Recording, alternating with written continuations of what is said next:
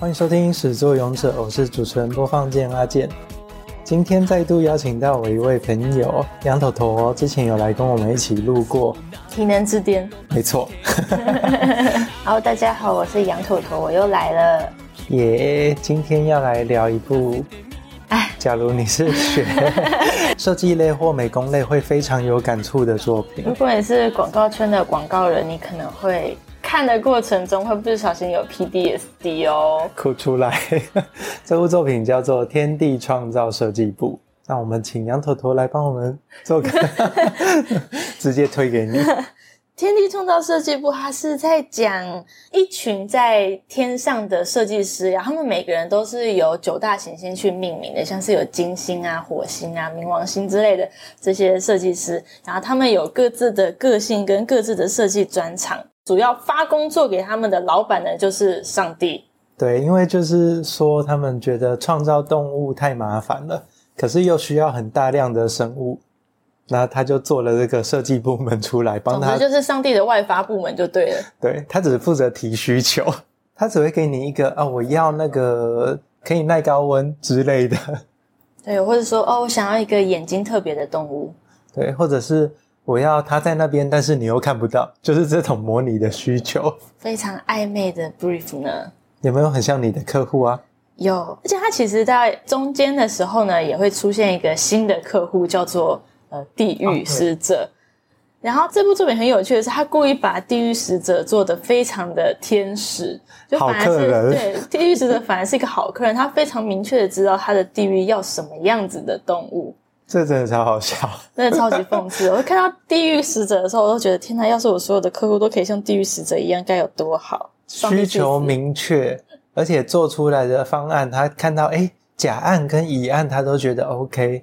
是，他就会说：“我出两倍的钱，我两个都要。”哇，碰到这种客人，怎么会有这种客人？就我只有听过 A 加 B，没有听到 A 和 B 一起对啊。或者是哎，那你就 bonus 送我这样子。然后说：“我都已经买一个，你第二个就是要不要打折送我呢？”之所以会挑这部作品来吐槽呢，当然不是单纯因为它是跟设计相关，虽然这也是很大的一个重点啦。这部作品讲的是做动物嘛。但是在做动物的过程中，就有发生很多的算意外吗？脑力激荡啊，脑力激荡，就跟你各位在想文案的时候，没错，类似。他们会有很多就是诶预算上可执行的，或是实际上技术可不可执行的，甚至是生物物理学这种生物学方面能不能够实现的，他其实做了很多的解释，所以呢也被 教育部给认可了哦。哦，这真的很厉害！我在查资料的时候发现。他在日本有被日本文化厅还有国立科学博物馆邀请合作，然后在台湾居然也有合作。台湾的教育部把它拿来当做台湾闽南语配音的本土语言教材，所以你只要在网络上搜寻“天地创造设计部”闽南语，然后就会出现整套的动画。它不管是配音是闽南语，它连字幕都是闽南语的。它字幕有三个版本可以选，哦、你可以选台罗拼音，或者是闽南语汉字，或者是华语字幕。我其实，在看完这一部的时候，我就立刻推荐给我的，我有一位朋友在当小学老师，那我立刻推荐给他。他看了两集之后，他也非常的喜欢，所以他那一阵子的午休时间，吃午餐的时间，他就会放给他的小朋友看。你记得吗？这部其实也是你推荐给我的。对，因为它封面太可爱，忍不住一看就中毒，然后也一集接着一集的看下去。我被推的原因其实是里面的角色。那我们刚刚讲了这些，我们稍微来介绍一下它设计部里面的每一个角色好了，稍微带一下。它里面最主要的主角是一个天使，叫做夏田。然后他就是一般的上班族，穿的像这个西装笔挺这样子。对呀，他也是里面最菜的，负责当呃设计师们跟上帝之间的沟通。就是窗口啊。没错，就是窗口。他会说：“哎，那个我接到一个工作要发给你们，请问你有没有谁有可以做呢？”啊，对，他要负责找今天哪一个设计师比较适合做，然后又比较有空。然后有另外一个部门主管叫做土星，土星是一个老先生，他有一个孙子，孙子感觉是小屁孩啦。对，孙子也是在后来意外的发了不少的 brief 给大家，莫名其妙。比如说，老先生要大家帮孙子做玩伴。今天雨有点大声，假如有听到雨声的话就忽略哈。然后这里面的每一个设计师都有自己的专长，土星是因为最资深，然后他设计出来的东西是以干练身体的结构有效为主，所以他的代表作品是马。但也因为这个马，让他有了呃被制约吗？或者他所有的东西都想要用马去延伸去做？例如他做海底的动物，做出来就是海马。然后他也一直想要实现他的梦想，就是他想做出飞马，还有独角兽。对，但是在作品里面就有解释说，为什么飞马没办法存在，以及为什么独角兽没办法存在。这个部分我们后半段吐槽的地方可以稍微讲一下。下一个是木星，木星他是一个穿绿色衬衫的油腻男子。油腻男子，对。为什么油腻？因为他就是做出来的东西都要是可以吃的，重点是美味。所以在某一集的时候就想要设计出香肠。但是后来发现香肠实在没有在地球上生存的能力。生存的能力。好，那下一个是水星。水星它的造型是戴着眼镜的一个理工男。对，理工男。精英理工男。有一点点阴险的感觉。它的代表动物是蛇。那它因为它是理工男嘛，所以它就是重视机能性，然后不重视外观，做出来的东西就是很没有美感，但是功能很强，然后生存能力也很强。代表的动物是蛇，然后跟他的死对头的呢，就是金星，因为金星英文名字是维纳斯，对，美美神，所以那个设计师也是以美感取胜。他所有的东西呢，他可能不在乎实用性，或者是呃生存性，或者是任何有机能性这些，但它就是要美，绝对要花俏，站出来就要赢。对，对，就站出来就是要自带 BGM 的那种程度，每个东西都很华丽。要不是珠宝没办法在动物身上出现的话，它可能每个动物都会有亮片。然后它的代表作品呢，就是鸟类。对，鸟类雄性在求偶的时候都会跳舞这样子。对，所以它其实可以设计出一个歌舞团出来。所以他也常常就是在跟水星来做擂台赛。他们在接案的时候会互相 PK。对，金星就是很看不惯蛇，觉得蛇太丑了。然后，但是水星又一直强调说没有蛇可以吃不掉的鸟类，所以金星就做了一个会吃蛇的鸟。没错。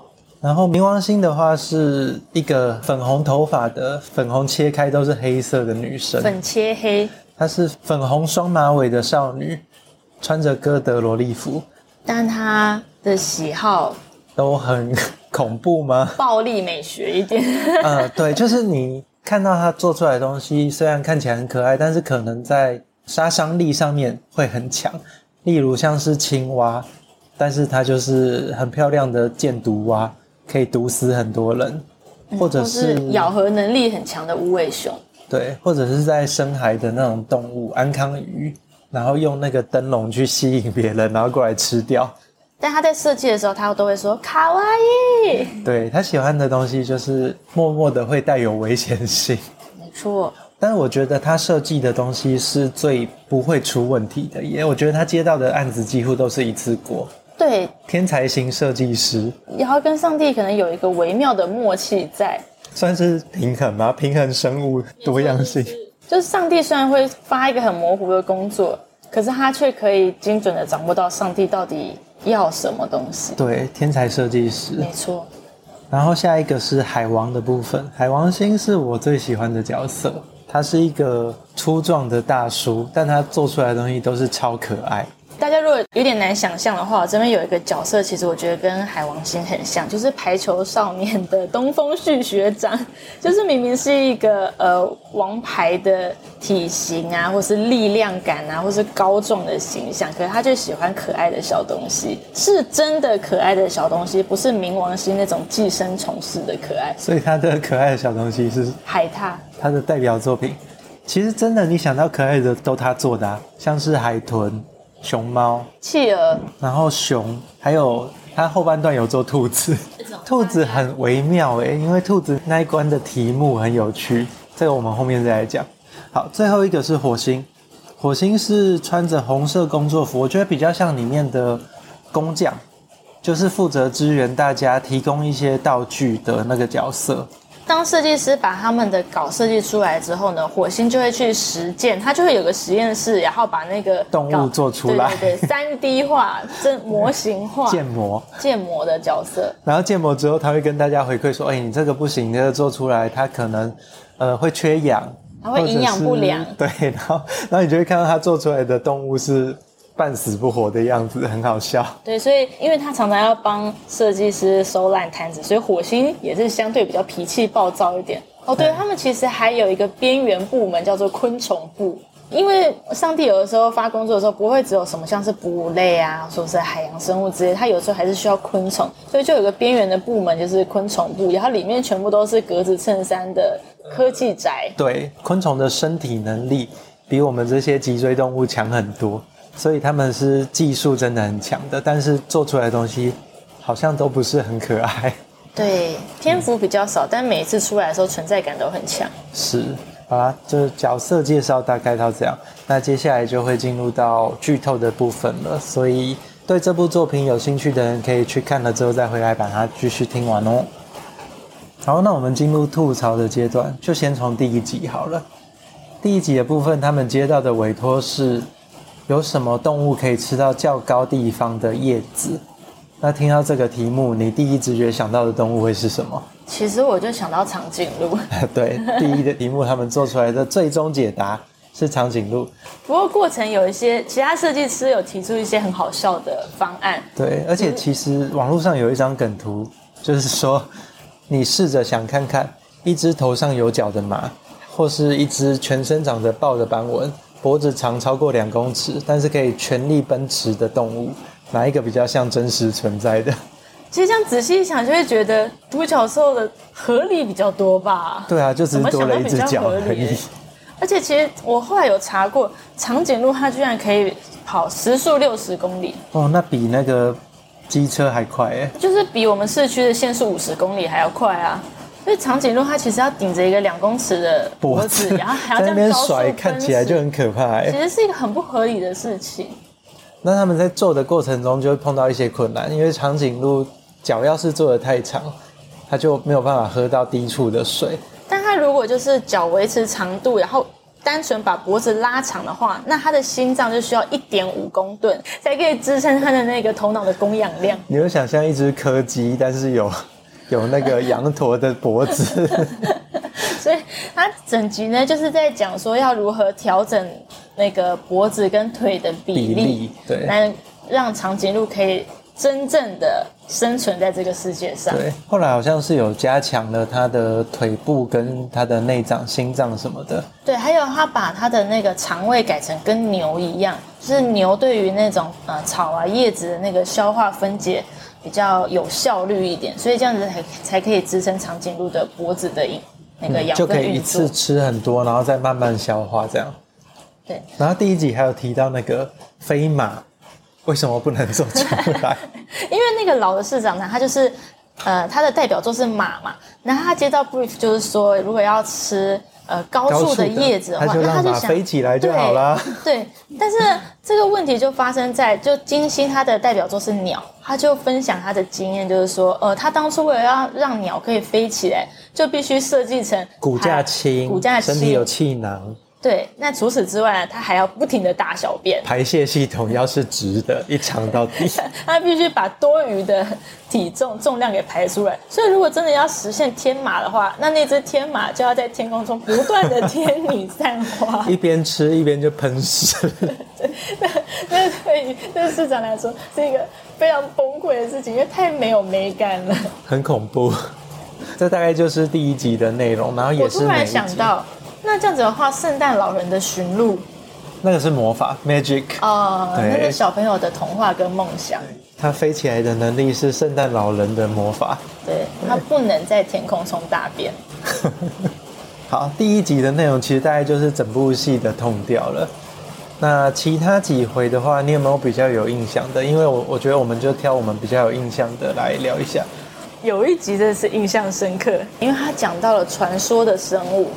就是中国神话里面的龙，他在解释说为什么这个动物没办法飞起来。但当时上帝的呃工作内容是说，他想要做一个没有翅膀但是会飞的生物。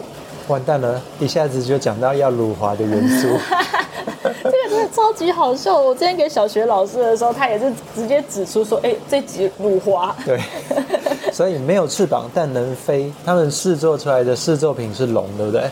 对，但是当初他们要把龙做出来的时候，他们也是有讨论到说：难道让它在天空中大便吗？一讲到要飞，就想到要大便。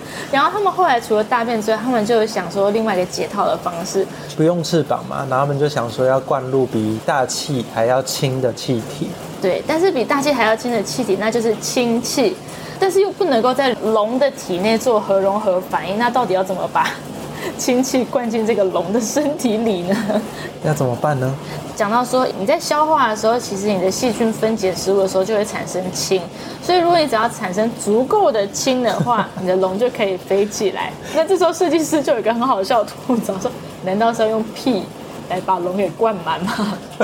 这样听起来就是屁没有错，就是一边消化一边制造出可以飞得起来的。对，然后他们那时候又想说，这个消化速度要够快。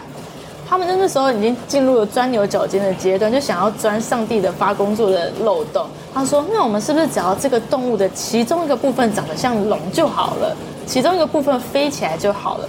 那我们就把另外一个部分接到消化系统很快的动物身上，让那个动物不断的产生屁，然后让那个龙的部分飞起来。”这听起来非常工程师的想法。所以他们就把龙接在了鸡的屁股上。让那个鸡不断的放屁，把那个龙给灌满了氢气，让龙飞起来。这个其实跟我们传说中的也很类似，就是公鸡跟龙的相关性是有的这样子。但是画面非常的不美，如果大家真的想不出来这个画面的话，非常推荐去看《天地创造设计部》第三集。我们就说笑到就是重播两遍吧。但是你知道，氢气是一种非常易燃的气体。啊！所以这个案子后来变废案，就是因为它在空中的时候炸裂了。对，然后直接变成炸鸡。对，那后来这个案子成功的作品是飞蛇。哦，就是把龙再稍微优化一下。对，但它飞起来的方式就变成这个。其实有认识飞蛇的人应该会知道，它是一个很荒谬的机构。它的肋骨会打开，然后整条蛇就变成扁扁平平的。其实有点像是飞鼠的构造。对。但它就可以在树丛间跳来跳去的哦，然后把透过把肋骨张开来那个皮膜来飞。对，其实也是很荒谬的动物。对，总之透过这个作品，你也可以了解到，就是世界上其实有各种荒谬跟不合理的，非常的有教育意义啦。好，你刚刚说你最有印象的是龙，那我最有印象的其实是地狱来的委托，是第十一集。好，这集我先讲他的委托好了。他们收到上帝的委托是软绵绵，但是没什么特别的动物。太太笼统了吧？什么软绵绵，但是没什么特别的动物？然后他们就不知道怎么做，然后就黑眼圈都出来了。这个时候，他们接到了地狱来的邀请，请他们去参加 party。然后他们就整个团队一起去参加地狱的派对。哇，客户邀请你去做派对，超棒的。对啊，然后他在现场就说：“哎。”那我们现在有一个新的要求哦，立刻给你案子。客户请你去派对，要给你案子。然后就说，我要给你的案子是，我希望可以有一种地狱的使魔帮我们管理囚犯，然后要有顺风耳，可以听到东西，然后又要不被人家发现他在睡觉，还要能够有自己的方式来传递讯息，不能被发现。其实他的。需求很明确，比起上帝那个什么软绵绵，那没什么对，完全不知道怎么样。然后他们后来就想说啊，那是地狱要用的，所以他们就画了一个很恐怖的骨架，看起来就是很邪恶的那种獐头鼠目，然后看起来很猥琐，看起来很邪恶，然后爪子超长这样子。嗯，对。但是这个案子后来做出来非常可爱，因为是海王星接下来的啊，就是代表作是海獭的那一位。对。但后后来做出来的东西，你听到顺风耳，行动快速，行动快速，你会想到什么动物？其实我就可以想到兔子，可是他说要有自己的沟通方式，跟睡觉不能被发现。我其实有点联想不起来是兔子，是兔子吧？什么？对，答案是兔子。然后他设计的方式就是，兔子是没有声带的动物，所以兔子不会发出叫声。哦。对，然后它的兔子的耳朵就直接就是顺风耳了嘛。对。它传递讯息的方式是用后脚在那边蹬地板。哦，就是兔子看起来很暴躁的时候会出现的姿势，跺脚，跺脚脚，会很大声这样子，然后他们就可以透过收集到地面的震动来发现有人在传递危险啊或是什么的讯息。嘿，然后兔子睡觉的时候眼睛也可以不要闭。哦，是吗？之前完全没有注意到，所以其实难怪被教育部认可呢。真的很多资讯呢。后来有趣的地方是，他把这个。兔子做出来之后，因为他个人的偏好，他又把这个骨架填上了很多的肉，然后外面再覆盖一层很可爱的毛皮，毛茸茸的皮。对，所以他就做出了一个毛茸茸但没什么特别的动物。最终这个案子是一案两交，那也太好了吧！我也希望我一个案子可以两交啊。对，一次解决两个客人，通常是不行啦。对，对，通常其实是不行的。对，但他地狱的这个客户说没有关系，就让他这样做了。地狱使者真的是一个天使客户。对，我在这一部作品里面还有学到另外一个东西，就是嗯嗯呃生物热的部分，就是它里面有教说每个生物的每个细胞其实都在无时无刻的在产热，那它产热是保持我们的体温，就是恒温动物都会产热哦。但是有的动物比较小，它的细胞比较少，所以产出来的热就很低。可能没办法让它过维生这样子，例如仓鼠哦，所以他们都要打那个温暖灯的意思。对，像仓鼠，你就会看到他们常常去跑滚轮，其实他们就是为了维持自己的体温，然后去不断的吃东西，然后不断的运动来提高身体的体温。哦，我那时候有看过一个资料嘛，就是说就体型的比例来讲，大象。吃的东西跟小老鼠吃的东西，小老鼠会吃自己体重好几倍的食物。对，这是设计的方向不同。然后大型动物因为细胞多，所以他们要考量的是散热能力。因为生物热太多，累积在身体里面就会热衰竭，所以大象的耳朵就很大，就帮他们散热这样子。哦。然后像熊就不太爱动。原来如此。这是我看这部另外学到的小知识。不愧是被教育部选为合作对象 哦。说到小知识，他后来其实也有一集在解释说，为什么独角兽没办法实现，就是因为那个角其实要很多的钙质，所以如果为了要支撑那个脚的能量的话，这个马会变成白痴，对它 就会变弱智，对，会会是一个弱智的马，因为它的大脑就不能够用那么多的能量，所以。就像天马一样，要飞的话，只光撒大便。那要有一个仙气满满的独角兽的话，是做不到的。它就是一个智障。所以他们对马情有独钟的市长，对，基本上他的梦想是完成不了的啦。对，他的代表作就只有马跟海马而已。对，他非常的坚持，就算是做海底的生物，他也要做成马的形状，真是辛苦他了。啊，总之这部作品，我个人是觉得还蛮有意思的。而且他现在又可以看到台语版的，不用钱，也不用等广告，非常推荐。其实他就是一个，我觉得算是很舒服的小品，它没有一个很严肃的主线要追着跑。是，是指对一般的学生或者是小朋友吧，可以学一些教育性质的东西啊。首先是要先破坏他们的童年梦想。